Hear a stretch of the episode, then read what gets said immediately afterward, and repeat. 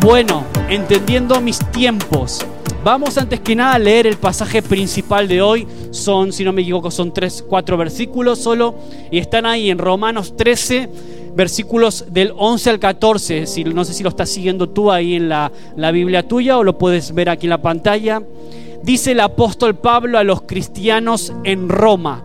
Por eso se llama el libro Romanos. Le habla a la iglesia en Roma. Y les dice, y, y esto conociendo el tiempo que ya es hora de levantarnos del sueño, porque ahora está más cerca de nosotros nuestra salvación que cuando creímos.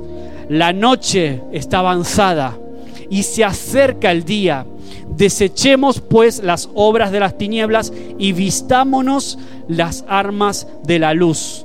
Andemos como de día, honestamente, no en glotonerías, borracheras, no en lujurias ni en lascivias, no en contiendas ni en envidias, sino vestíos del Señor Jesucristo y no proveáis para los deseos de la carne.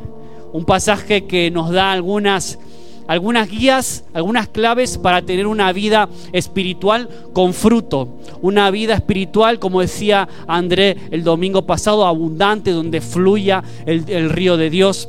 Entonces, yo esta semana me acordaba cuando éramos pequeños y, jugábamos al pilla pilla. Me acordaba yo mismo cuando era pequeño en Argentina, no le llamamos pilla pilla, tenía otros nombres, no el escondite o jugar a las escondidas o otro tipo de nombres. ¿no? Yo le preguntaba a Ari, Ari, ¿cómo se llaman los juegos? ¿Cómo se llaman eh, los juegos que jugáis hoy? Y me dice pilla pilla, pero tienen algo en común todos, aunque cambie el nombre, más o menos las reglas son parecidas. Y yo veo que son las mismas incluso de generación en generación, mientras van pasando, yo veo que yo jugaba lo mismo que juega Ari Probablemente mis padres, que hoy no están, jugaban lo mismo que yo jugaba y que Ari juega hoy, o parecido, ¿no? Y, yo le preguntaba, bueno, ¿cuál es la típica frase que usamos? Y yo recuerdo cuando yo era pequeño, cuando tú estás jugando al escondite y estás contando uno, dos, tres, ahí contra los muros, y tú cuando ya te preparas para ir a cazar a tus enemigos, a tus amigos, cuando los vas a ir a buscar, dices, preparados, listos ya. Así decíamos en Argentina, no sé aquí o en Venezuela o en Brasil, preparados, listos ya. Y tú salías ahí a por todas, como un endemoniado ahí, a buscar a tus, a tus amiguitos. Entonces, yo pensaba en esa frase, preparados, listos ya. Y yo quería darle la vuelta a esa frase. Por eso yo quiero decir hoy, prefiero decir ya listos y preparados. Y esto tiene un porqué y luego lo voy a ir explicando y lo vamos a ir entendiendo, ¿no? Y quédate con esa frase, ya listos y preparados, el, orden invertido de las, de las palabras, ya listos, preparados para un nuevo estilo de vida que podamos experimentar en Cristo Jesús, en el poder del Espíritu Santo, como cantábamos ahora ya listos y preparados como una expresión y un leitmotiv para mi vida, pero también para nosotros como iglesia. Y ya listos y preparados también significa a veces romper con paradigmas religiosos que a veces incluso arrastramos de generación en generación. Esto lo, el ejemplo que yo di del juego, pues es un ejemplo bonito, ¿no? Algo bonito de las formas de jugar, pero a veces hay costumbres que no son tan bonitas, son, son malas, incluso en, el ámbito religioso o paradigmas, formas de pensamiento que necesitamos a veces cortar, cortar de raíz. Y quizás el listos, ya y preparados tenga un poquito que ver con eso. Ya me vas a, a ir entendiendo. A lo mejor ahora cuesta un poco, pero el mensaje de hoy se llama Entendiendo mis tiempos. Y el pasaje que leemos del apóstol Pablo a los romanos habla acerca de eso de que es el tiempo, hoy es el tiempo en el que hay que despertar, ya hay que dejar de vivir acomodados en la monotonía, ya hay que dejar de estar, de decir preparados, listos, y ya cuando ya esté preparado y cuando esté listo ya, no dice Pablo, el tiempo es ya, por eso yo decía, ya listos y preparados, el tiempo es ahora, a veces en la vida cristiana yo es algo que he experimentado, eh, he experimentado yo mismo, que a veces no puedes siempre esperar a accionar y a, trabajar para Dios, a servir al Señor cuando estés preparado. A veces ponemos excusas y decimos, bueno, cuando esté preparado, cuando esté listo, recién ahí voy a evangelizar, recién ahí voy a estar listo para predicar, o a lo mejor ahí cuando esté bien preparado, bien formado, ya voy a estar listo para ministrar y orar por otros. Y a veces el Señor te cambia el orden y te dice, no, primero hazlo y yo te voy a preparar. Y vas a estar listo, yo te voy a perfeccionar, no te preocupes, pero empieza ya. Por eso yo quería invertir ese orden. Ya, listos y primero pasamos a la acción y luego el Señor nos va moldeando, nos va formando. No siempre podemos darnos el lujo de actuar solo cuando nos creemos que estamos preparados y capacitados para hacerlo. Y si no, mira los los discípulos mismos, ¿no? Cuando Jesús va escogiendo hombres, ninguno de ellos tenía ningún tipo de preparación espiritual, ni mucho menos ni mucho menos. Se fueron formando a medida que actuaban. Jesús le decía, mira, haz esto, haz lo otro, los comisionaba, orar por esto, y después Él los, los iba capacitando y el Espíritu Santo iba haciendo su obra y los discípulos, está claro que no fueron los mismos. Después de un tiempo, sin duda, fueron capacitados y empoderados luego por el Espíritu Santo ya cuando baja en Pentecostés. Pero volviendo al título, entendiendo mis tiempos, entendiendo los tiempos de Dios. Yo le preguntaba, Señor, ¿qué está pasando con el mundo? ¿Qué pasa ahora con, la, con esta pandemia? ¿Por qué cambió nuestros hábitos de vida de esta forma, parece que no damos salido, ahora de repente viene la variante Delta o no sé qué, y otra vez con la misma historia, parece que las vacunas ya no son tan efectivas como decían, esto cambió no solamente nuestra, nuestra forma de vivir, sino incluso a nivel de iglesia también, nos, nos quitó la posibilidad durante mucho tiempo de poder juntarnos, de poder celebrar y hacer lo que estamos haciendo hoy. De hecho, Todavía hay iglesias que siguen funcionando de manera online porque en el país o en la zona donde están no pueden reunirse. Señor, ¿qué nos estás hablando en este tiempo? ¿Qué nos quieres decir en este tiempo? Señor, nos hemos acomodado demasiado a la vida de iglesia, a la vida de estar encerrados con nuestro gueto, con nuestra familia de fe que es hermosa, pero en algún punto quizás nos hemos olvidado de la misión principal ¿Por qué has permitido que tu iglesia pase por este proceso? ¿Qué estás hablándonos? ¿O qué me estás hablando a mí, a los tiempos que a mí me toca vivir a nivel ya personal? Podríamos verlo así. Y el apóstol Pablo le estaba diciendo a los romanos en este pasaje que leímos, que debían entender el tiempo en el que vivían. No podían vivir dormidos, era hora de que despertaran, es tiempo de despertar, que se levantaran del sueño, de la monotonía y de la inacción. Por eso yo decía, ya listos y preparados. ¿Alguna vez te ha pasado que estás durmiendo por la mañana? Esos días donde te es imposible levantarte, te es tú sabes, suena el despertador y lo apagas, apagas el móvil, así le das un manotazo y quieres seguir durmiendo, parece que las sábanas te llaman, ¿no? Y no quieres. Tú sabes que tienes que cumplir un horario, pero cuando de verdad eres consciente y dices, uy, no, me tengo que levantar, desayunar e irme. Y ahí cuando tú ves que, como decimos algunos, las patatas queman, pues ahí te levantas rápido y haces lo que tiene que hacer. ¿Por qué? Porque el deber te llama, o tienes que ocuparte de los niños, o tienes que eh, preparar tu desayuno y lo que sea, y para poder salir y afrontar el día de trabajo. De alguna forma Pablo le está diciendo es hora de despertar a las cosas de Dios, a las obras del Espíritu Santo. Y hay un pasaje que quiero pedirte, Juanca, que me pongas en Eclesiastés capítulo 3, muy conocido por todos. Dice, todo tiene su tiempo y todo lo que quiere debajo del cielo tiene su hora. Tiempo de nacer, tiempo de morir, lo conocemos de memoria algunos, tiempo de plantar, tiempo de arrancar lo plantado. Ahora, Eclesiastés está diciendo que hay tiempo para todo, ¿no? Eso nos queda claro. Tiempos buenos, tiempos malos. Ahora, ¿qué sucede en el tiempo? ¿Qué es lo que pasa entre el tiempo de plantar, el tiempo de arrancar? ¿Qué sucede? Lo que sucede es la vida misma, nuestra vida. Y ahora, Maxi, ¿qué es la vida?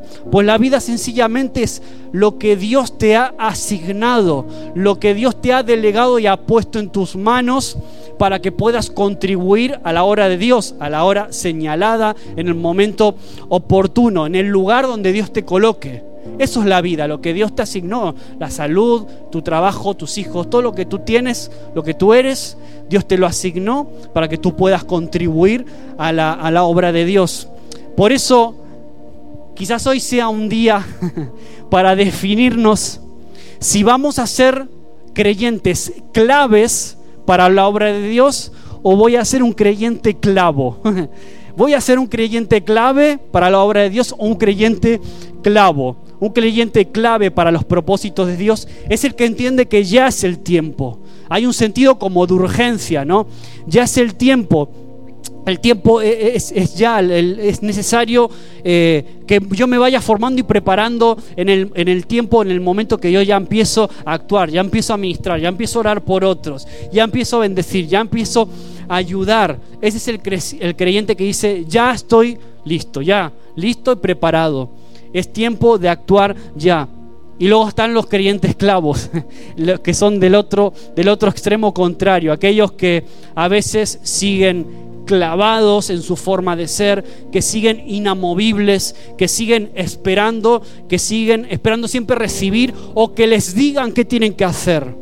Siempre ese tipo de personas que, bueno, pasa dentro de la iglesia, pero pasa fuera en el trabajo, donde tú, en el área de la vida que tú quieras. Siempre hay personas que solo van a hacer lo que tú le digas que tengan que hacer. Solo van a actuar cuando se les pide. No sienten necesidad. Si ven la necesidad, no actúan. Esos son los creyentes, podríamos decir, clavos, que están ajenos al sufrimiento o a las necesidades de otros. Solo actúan cuando se les pide. Entonces, a uno les espera la bendición de ver las maravillas de Dios en medio de ellos y a otros nada. Unos conocieron que esto es el tiempo de despertar a algo mayor, es el tiempo ahora ya de despertar, de estar espabilado, con pandemia o sin pandemia, yo voy al frente igual. Otros, los clavos, prefieren estar durmiendo. Se quedan, son los que se quedan en la cama durmiendo y a ver qué pasa. Bueno, alguien lo hará si alguien necesita ayuda, bueno, siempre va a haber algún hermanito que se va a levantar antes que yo y va a ayudar, ¿no? Ese tipo de personas pasivas que están esperando que los otros hagan todo. Pero hay algo seguro, tanto para el creyente clave, para la obra de Dios, el despierto, el espabilado, como para el clavo, los dos tuvieron las mismas posibilidades. Está claro que los dos tuvieron las mismas oportunidades de servir, de actuar, de contribuir a la obra de Dios. Otros, los creyentes clavos, todavía siguen esperando, siempre están con el biberón de la fe, siempre están necesitando la leche, como que no están todavía nunca preparados para dar un paso de madurez. Madre Teresa de Calcuta, ¿alguien conoce a, esta gran mujer de Dios? La mujer llamada, su nombre verdadero era Agnes y es conocida por haber servido a los más pobres en su país. Y una vez dijo algo cuando era, cuando era adolescente. Dijo, solo tengo tres céntimos y el sueño de edificar un orfanato, dijo esta mujer. Sé que con Dios y tres céntimos yo puedo hacerlo todo. Esto dijo esta mujer cuando era, era jovencita. Y durante 50 años Teresa trabajó en los suburbios de Calcuta y ganó el Premio Nobel de la Paz, ya más, más, más mayor. Y muchos las conocieron luego como la Madre Teresa de Calcuta, así le llamaron. Ahora, una vez le preguntaron en una entrevista, ¿cómo has hecho para marcar una diferencia en la generación que te tocó vivir, en un país con tanta pobreza? ¿Cómo has hecho con tan poco para alcanzar tanto? Y dijo algo así, esta mujer, esta frase me quedó grabada y yo espero que sea también una frase que tú puedas agarrar para ti mismo hoy. Una mujer que no era evangélica, pero sin duda los principios de Dios regían su vida. Era una cristiana devota, fiel y activa. Y dijo así, sé diligente con lo que tienes ahora y búscate tu propio Calcuta. Sé diligente con lo que tienes, sean tres céntimos o sean 50 mil euros, lo que sea que tengas. Con lo que tienes, tengas hijos, tengas familias, tengas dones, lo que tú tengas en tu mano, sé diligente con eso y búscate tu propio Calcuta. Quizás tu Calcuta sea tu familia, quizás sea esta iglesia, quizás sea la ciudad orense, quizás sea el vecino, la cajera del Eroski, quizás tu Calcuta sean tus compañeros de trabajo, yo qué sé, no sé. Pero sin duda Dios te ha asignado una vida, te ha asignado unos recursos, unos talentos, te ha asignado una vida espiritual transformada y que tiene la capacidad de transformar a otros. Así que es tiempo de buscar e identificar tu Calcuta.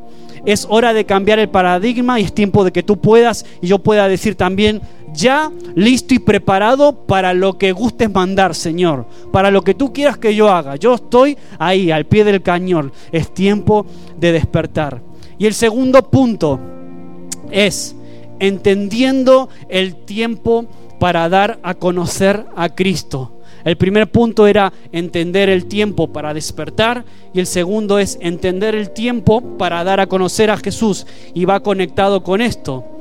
Hay canciones que a veces nos recuerdan la gran comisión de Mateo, no id por todo el mundo y predicar el evangelio a toda criatura, es decir, alcanzar a otros. Tenemos canciones que hablan acerca de eso también. Ahora, cuando Jesús dijo id, ¿a qué se refería con id?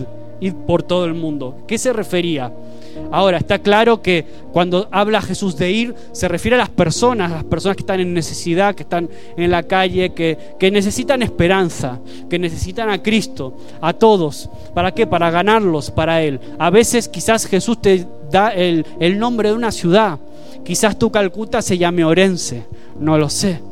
Eso tienes que pensarlo tú y evaluarlo tú. Pero sin duda como iglesia, ese también es, es nuestro desafío. En Lucas 10 no lo vamos a leer, pero aparece la misión de los 70, cuando Jesús comisiona a discípulos que envía de dos en dos por toda la ciudad por donde había pasado Jesús y los manda a que preparen el corazón de esas personas. Los comisiona de dos en dos. Y Jesús no solamente se enfocaba en Jerusalén, sino que él sabía que su área de influencia iba mucho más allá del lugar donde estaba. Y él sabía muy bien que su mensaje estaba llegando a personas del extrarradio, de otras ciudades alrededor, de otros pueblos. Y por eso él ya mandaba a los discípulos a que prepararan el corazón de estas personas. Esa es la visión de trabajo de Jesús aún en los lugares vecinos donde Jesús sentía de ir, porque él sabía que había gente necesitada de escuchar este mensaje. Y este es nuestro modelo a seguir, el modelo de Jesús, el modelo del Espíritu Santo, como la Biblia dice en, en Hechos 1.8, siendo eh, testigos. ¿En dónde? En Jerusalén, en Samaria, en Judea, hasta lo último de la tierra. O sea, siendo testigos en tu edificio, en tu comunidad, podríamos decir, en tu barrio, en Orense, en Galicia, en España, en Europa, hasta lo último de la tierra. Así podríamos traducir la gran comisión hoy para nosotros, que sigue siendo la misma, con pandemia o sin pandemia, no cambió. Pueden cambiar las formas de comunicar, pueden cambiar las maneras. Hoy tenemos WhatsApps, hoy tenemos redes sociales, nos comunicamos de manera diferente, pero el fondo del mensaje sigue siendo el mismo. El mensaje que te transformó a ti y a mí sigue siendo el mismo y tiene el mismo poder que hace dos mil años atrás. Amén. Así que agárrate a eso. Y ese es el mensaje que te va a ayudar a ministrar a las personas en su dolor, que te va a llevar a hacer sentir compasión por las personas, así como Jesús sentía, dice la Biblia, que sentía compasión cuando veía a las multitudes. Veía a las personas como ovejas sin pastor. Y eso tocaba su corazón. ¿Alguna vez te has sentido tocado en tu corazón por por ver personas con necesidad o que ves desorientadas. A lo mejor no tienen una necesidad concreta, pero están desorientadas, no saben para dónde ir, no saben qué hacer con su vida. Pues si alguna vez sentiste compasión, ese es el momento también de poder hablarles de que hay esperanza, de que hay un Dios que transforma. Ha llegado la hora de cambiar la estrategia, porque por años prevaleció un modelo de iglesia. Quizás la pandemia es algo que nos dejó a nosotros como enseñanza.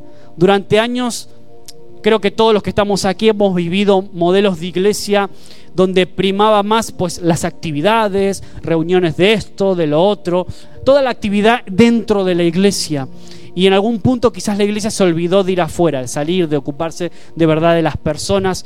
Y quizás sea ese un mensaje que Dios nos quiere dejar para entender los tiempos, para también para nosotros como su iglesia. Y el tercer punto que quiero dejarte, y ya voy, voy, hoy estoy breve, así que no te preocupes. Tercero es entendiendo el tiempo para vivir a la manera de Dios. Entender los tiempos, en este caso ahora para vivir a la manera de Dios. Y vamos a leer una vez más ese pasaje que leíamos al principio, que es nuestro pasaje base, porque nos va a ayudar ahora en este punto. Lo voy a volver a leer en Romanos 13. Dice, y esto conociendo el tiempo, lo voy a leer de aquí, no sé si la versión es exactamente la misma, y esto conociendo el tiempo que es ya hora de levantarnos del sueño, porque ahora nos está más cerca nuestra salud que cuando creímos. La noche ha pasado, ya ha llegado el día. Echemos pues las obras de las tinieblas y vistámonos las armas de luz. Andemos como de, día, honestamente, no en glotonerías y borracheras, no en leches y disoluciones, o sea, cosas que se disuelven, que no sirven para nada, no en pendencias y en envidia, mas vestidos del Señor Jesucristo y no hagáis caso de la carne y en sus deseos. Bueno, se parece, cambian algunas palabritas, pero se parece a la versión que leíamos, que leíamos antes. Entonces, entendiendo el tiempo para vivir a la manera de Dios.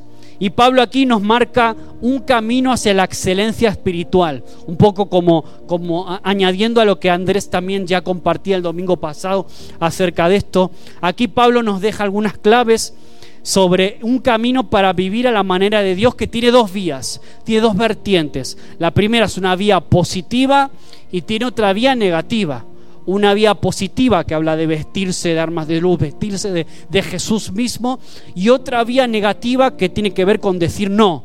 Negativa viene de no, de tener que decir no a qué, no a los deseos de la carne, no a la borrachera, envidias, cosas que nos pueden, eh, pueden ser tentaciones que nos alejan de Dios, ¿no? Básicamente, por eso tiene esas, el camino para vivir a la manera de Dios tiene esas dos vertientes, esos dos caminos vestirse de Jesús y saber decir que no a lo que nos aleja de Él.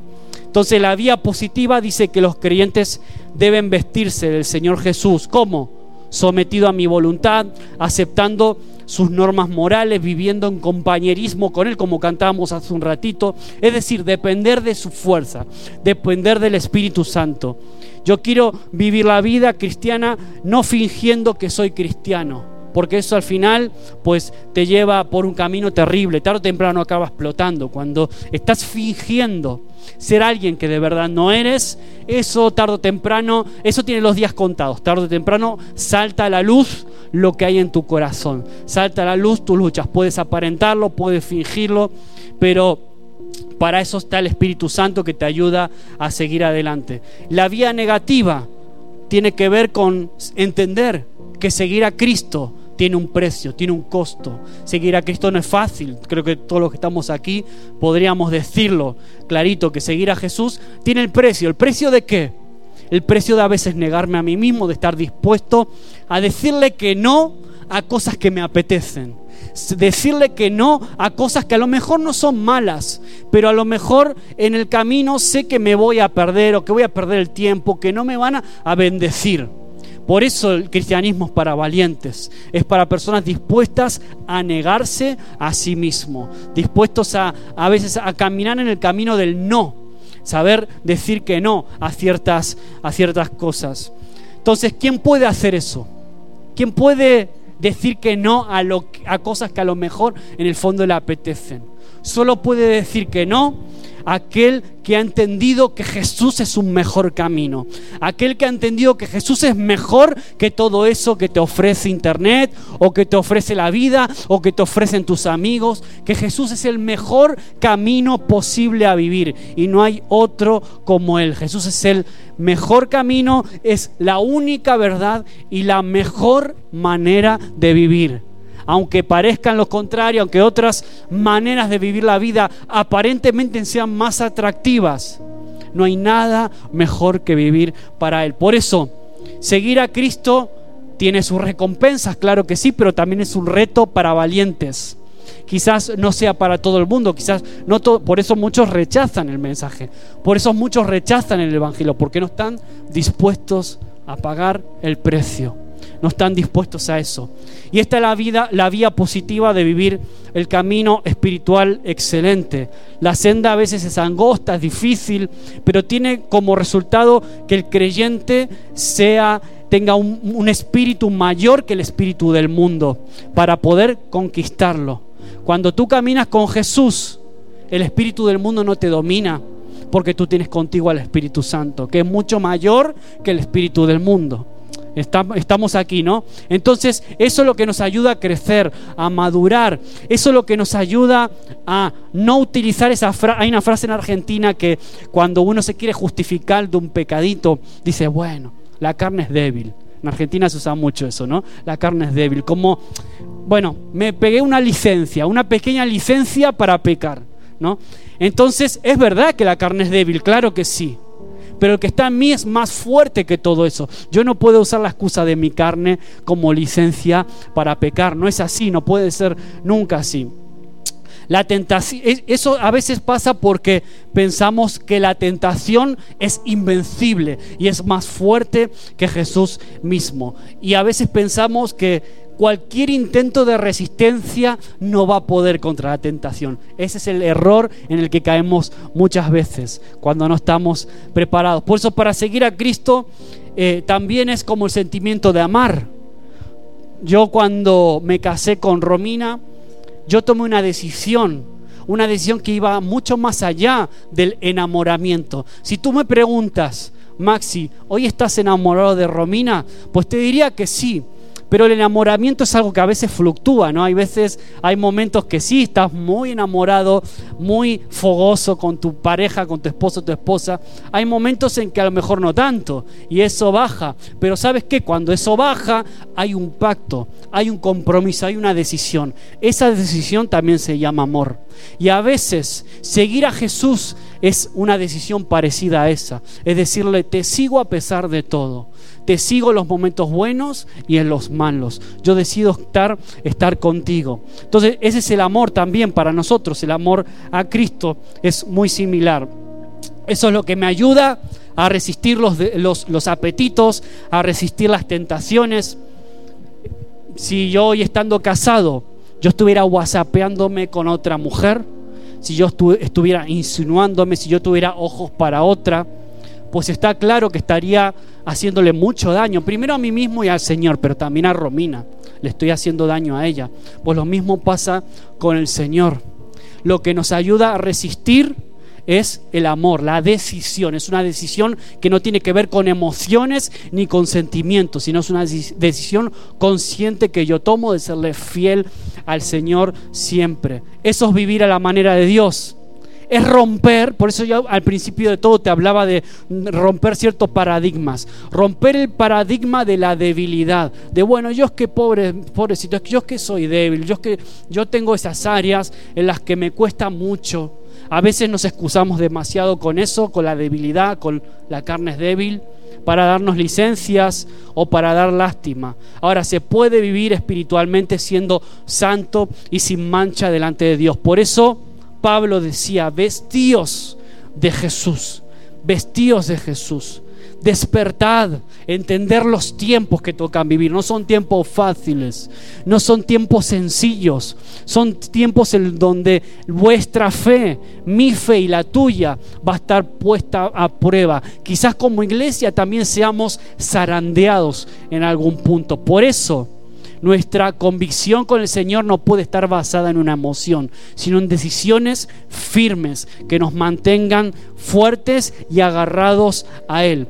Por eso ya terminando a, modo de conclusión, yo te hablaba de cambiar ese paradigma religioso para que tú puedas decir hoy, ya listo y preparado, y nunca más diga al revés, preparado, listo, y bueno, cuando ya esté listo, cuando no quede nadie más que lo haga, ya lo haré yo. que podamos cambiar ese, esa forma de pensar y pueda decir, no, ya, ya lo voy a hacer yo. Luego ya Dios me va capacitando. Y hablábamos del Romanos 13 ahí cuando lo leíamos y de estos tres puntos, que el primero era entendiendo el tiempo para despertar. Y yo allí te mencionaba que puede ser un creyente clave, o un creyente clavo. ¿Te acuerdas, no? Fue hace unos minutos. Un creyente clave para los propósitos de Dios si entiendes que ya es la hora de que puedas cumplir con tu vida, con la asignación que Dios te dio. ¿Para qué? Para contribuir a la, a la obra de Dios. Contribuir no estoy hablando lógicamente de dinero, el dinero es una parte más. Estoy hablando de contribuir con tus talentos, en tu tiempo, con todo lo que tú tienes. Con todo lo que tú tienes puedes contribuir a la obra de Dios, al Señor. Cooperar con la obra del Señor porque ya estoy listo y preparado para hacerlo. Que, no seamos como esos creyentes esclavos que nunca ven que ya es hora de hacer las cosas y que primero tienen su vida otras prioridades. Primero está, bueno, primero está mi familia, mis comodidades, mis sueños, Primero está todo lo mío. Luego ya cuando esté la cosa resuelta, me ocuparé de la iglesia, me ocuparé de Dios. El segundo punto era entendiendo el tiempo para dar a conocer a Cristo. Este no es tiempo de encerrarse, aunque nos encanta estar juntos, reunirnos los domingos, eh, celebrar, cantar, adorar, pero este es un tiempo que podamos ver más allá simplemente de las reuniones, de estar encerrados con un, con un grupo de hermanos que viven nuestra fe y que podamos también orar por los que no son creyentes también. Orar por aquellos que están en necesidad, que están pidiendo a veces ayuda a gritos. El tercer punto es entendiendo el tiempo para vivir a la manera de Dios.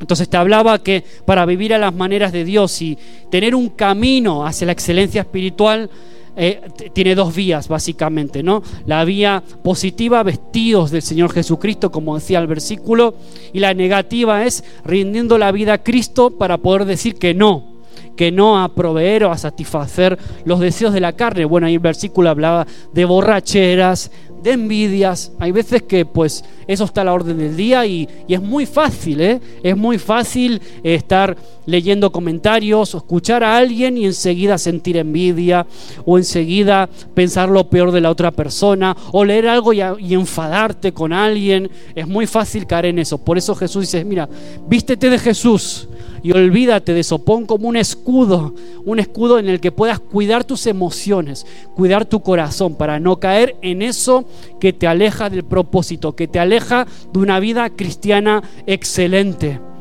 y que puedas, decía antes, romper con el paradigma religioso, que puedas abrazar lo nuevo de Dios para, para tu bien. Y eso es algo que yo puedo animarte a hacer, claro que yo puedo, pero al fin y al cabo es algo que solo tienes que hacer tú mismo. Hay, decisiones que solo dependen de ti. Ahora la pregunta es, ¿lo harás? Este es tiempo de ser protagonista. Yo le voy a pedir a Manu que pueda pasar adelante, al equipo de alabanza, podáis ministrarnos en este tiempo de terminar y cerrar este tiempo quedándonos con estas palabras del apóstol Pablo y esto conociendo el tiempo que ya es hora de levantarnos del sueño porque ahora nos está más cerca nuestra salud. La otra versión dice, la versión que leí antes, antes está nuestra salvación que cuando creímos. La noche está avanzada y se acerca el día.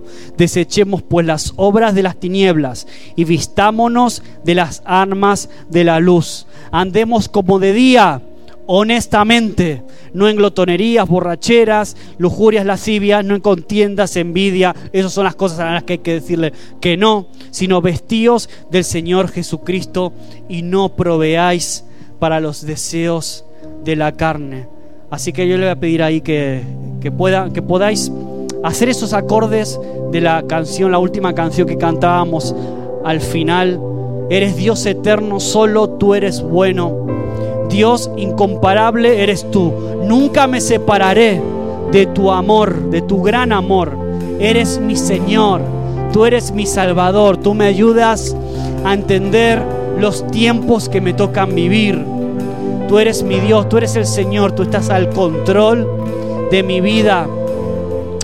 Señor, yo quiero que podamos declarar en esta tarde que estamos listos y preparados. Ya no vamos a esperar que sean otros los que toman decisiones, los que hacen las cosas, sino que cogemos el toro por los cuernos y ante ese vecino, ante ese amigo, ante ese compañero que está necesitando y está pidiendo ayuda, que podamos, Señor, dar ese paso de valentía y acercarnos y hablarles de ti y orar por ellos.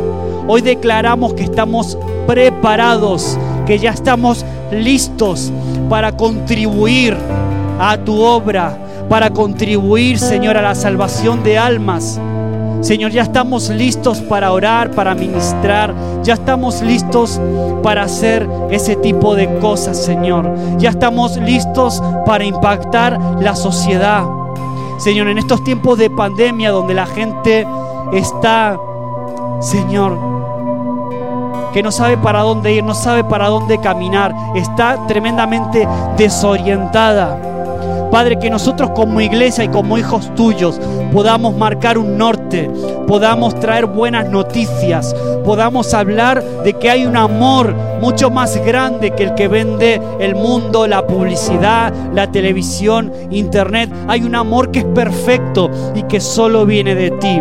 Eres tú la única esperanza. Eres la esperanza para mi familia, eres la esperanza para mis hijos, para mi vecindario, para mi comunidad, para mi lugar de trabajo. Eres la esperanza para todo hombre y mujer, Señor.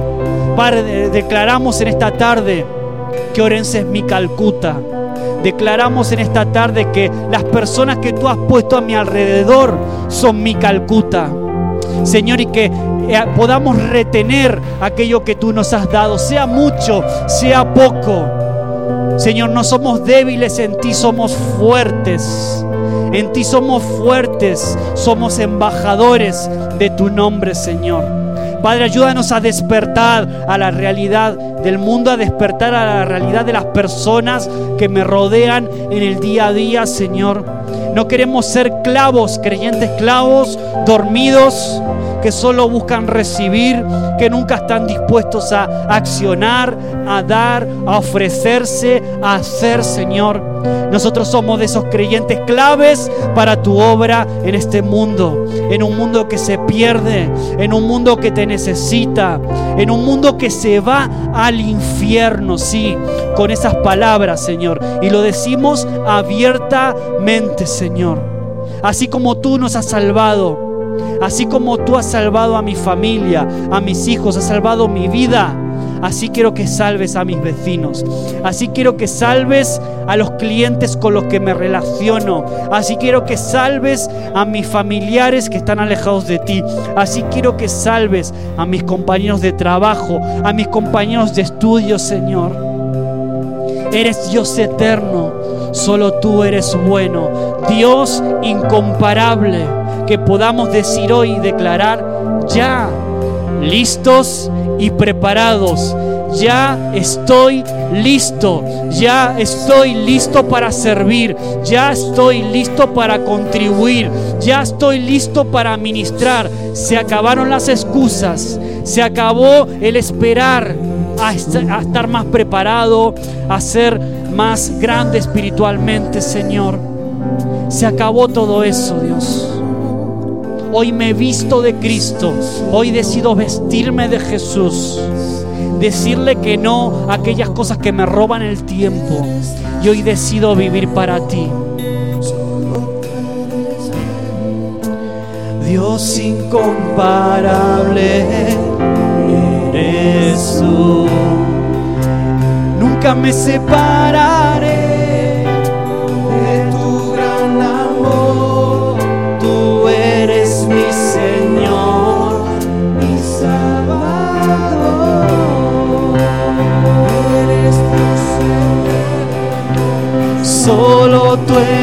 bueno.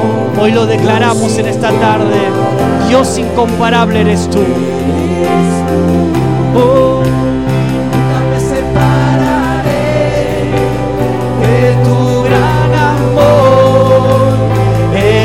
mi Señor, mi Salvador. Eres Dios y eres Dios eterno. Solo tú eres Incomparable eres. Nunca me separaré.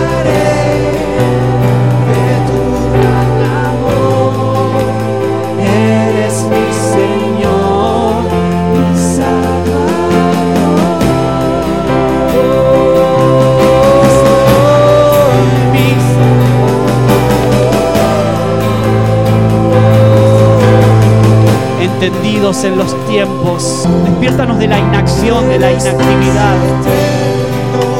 Solo tú eres bueno. Y que podamos ser creyentes claves, claves para tu obra, claves para esta tierra, claves para Orense, claves para esta iglesia. De tu eres mi Señor, mi Salvador. Dios eterno, solo tú eres bueno. Oh, sin compa, nada se compara a ti. Hoy nunca me separaré de tu gran amor. Nunca me separaré, nunca me separaré de ti.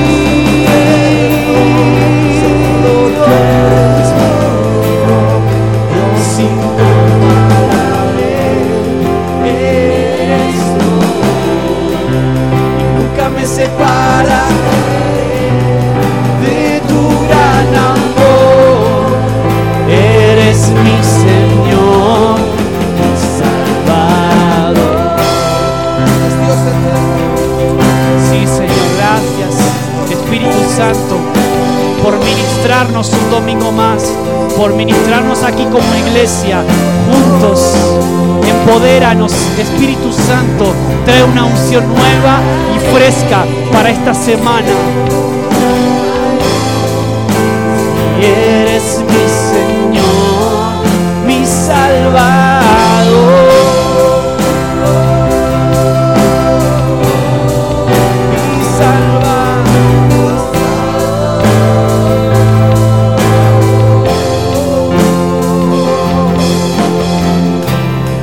Ya listos y preparados. Amén. Que tengas una muy buena semana